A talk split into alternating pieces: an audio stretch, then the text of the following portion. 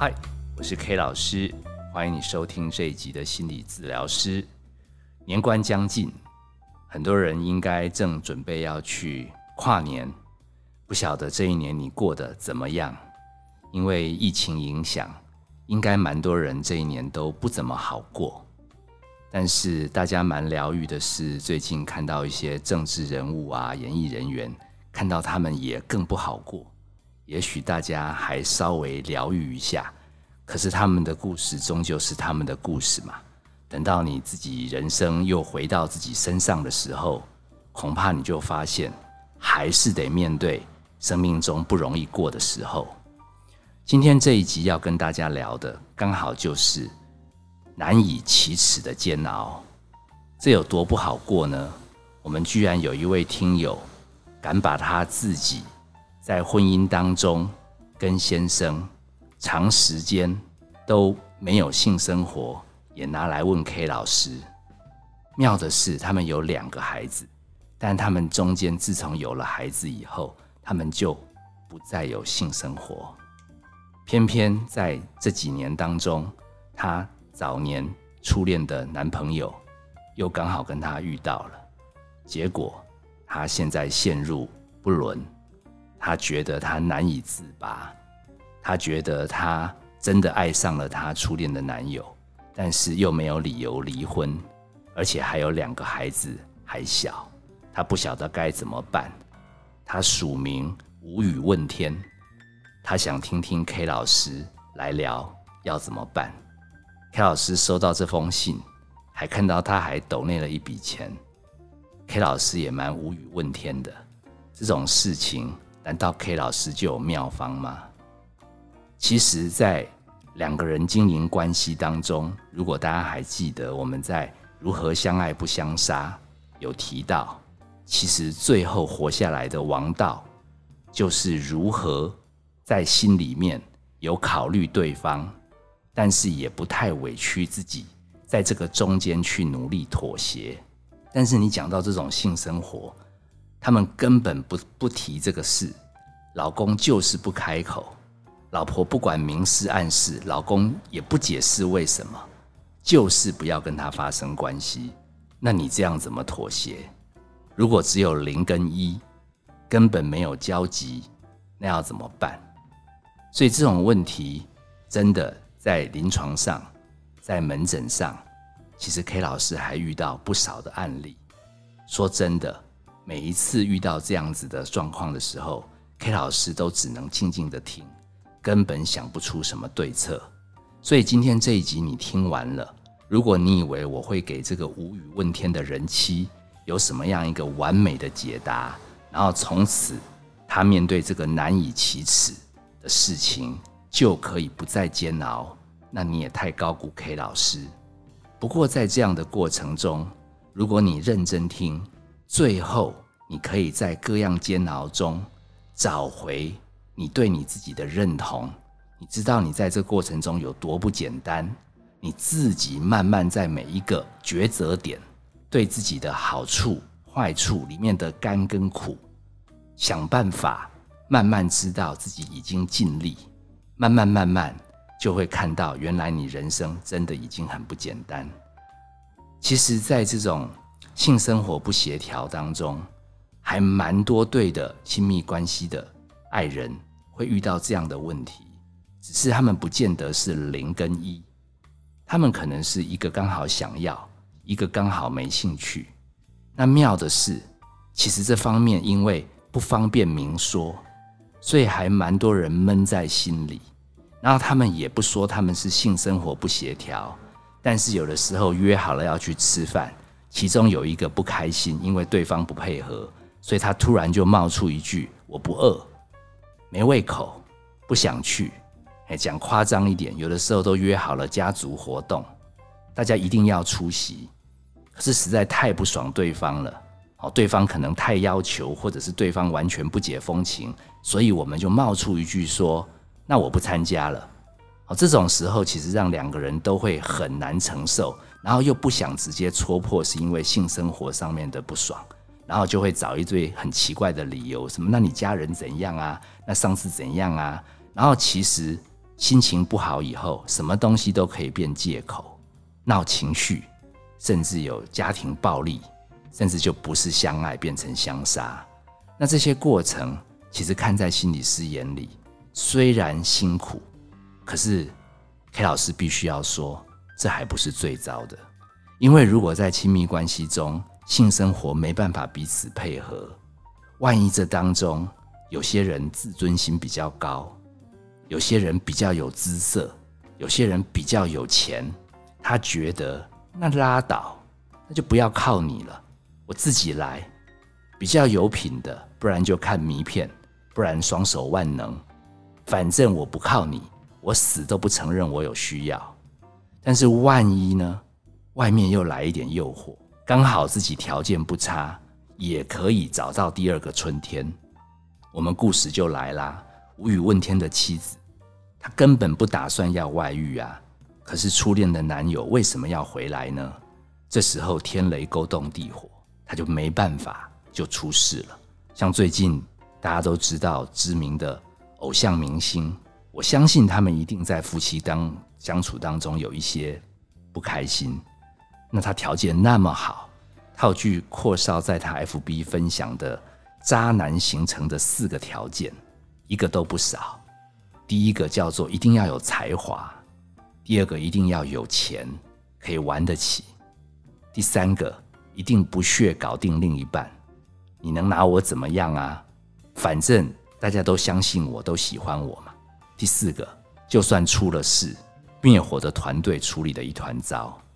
我非常喜欢这样四个论点，才能造就一个渣男。你看，这是不是比我们刚刚第一轮的两个人还在相爱相杀、闹脾气、不参加对方什么餐宴、家族聚会，演变成靠自己解决，根本不甩另一半，多可怕！但是 K 老师真正真正要跟无语问天的人妻要真正说的是，K 老师临床上遇到更多极端的案例。因为在亲密关系的治疗当中，有好几次老公是缺席这样子的误谈，只剩下太太来，然后太太他们就一直来告诉，好像问题不是只是在生活的价值观，他们说他们性生活的确有问题，然后我们慢慢了解之后，这么多对男女的交往，其实只有极少数是标准的老公性功能障碍。反而比较多的是，多年之后，他们才发现，其实老公外面有出口。那更妙的是，外面的出口还蛮高的比例，不是女生。他们甚至有时候都说，她老公都很规矩，他有查他的手机，他都只有去健身房，没事就回家打电动，根本不像外面有女朋友。钱也没有怎么花，K 老师最后忍不住还明示暗示说：“健身房里面空无一人吗？”人妻就回答说：“健身房里面都是男生啊。”K 老师笑一笑就说：“哦。”然后，然后那些人妻都问说：“K 老师你在暗示什么？”我说：“我什么都没说。如果他不是性功能障碍，他有性需要，健身房其实还蛮有空间的。”那些人妻最后还纳闷喊说：“天哪，那这样子我守活寡到底要守到民国几年？他怎么可以这么过分，还坚持要结婚，居然还生了小孩？”我说：“你有没有发现，他生了男孩以后，他就不碰你了？为什么？为什么要这样对待我？”我说：“他也不愿意呀，他只是没有勇气跟你明讲，他也没有勇气跟他爸妈明讲。”他不是不能跟你做，但他真的爱的比较不是你。哇，他们哭啊闹啊，最后说那这样我要跟他摊牌，我要跟他离婚。我说然后呢？他说我也不知道然后怎么样。哦，这些案例常常发生在 K 老师，K 老师以为只有一件，结果没有想到每隔几年就会遇到，每隔几年就会遇到，所以数目还不少。我后来有几次跟他们先生讲。我说你到底是怎么了？为什么不肯碰你太太？他说没有啊，其实我每次都在不停的看 A 片，测试我对异性到底还有没有性能力。因为我一直也希望我不是同志啊，我希望我是异性恋。还有这样子的人夫跟 K 老师讲，K 老师真的不晓得该怎么安慰他，因为他连自己都不想面对自己可能有同志的倾向，他想要用很多方法证明自己面对异性还是会有性反应，可是搞得自己身心俱疲。我不晓得无语问天的人气听到这里有没有听出来？K 老师想偷偷告诉你的几个可能答案，也许你先生。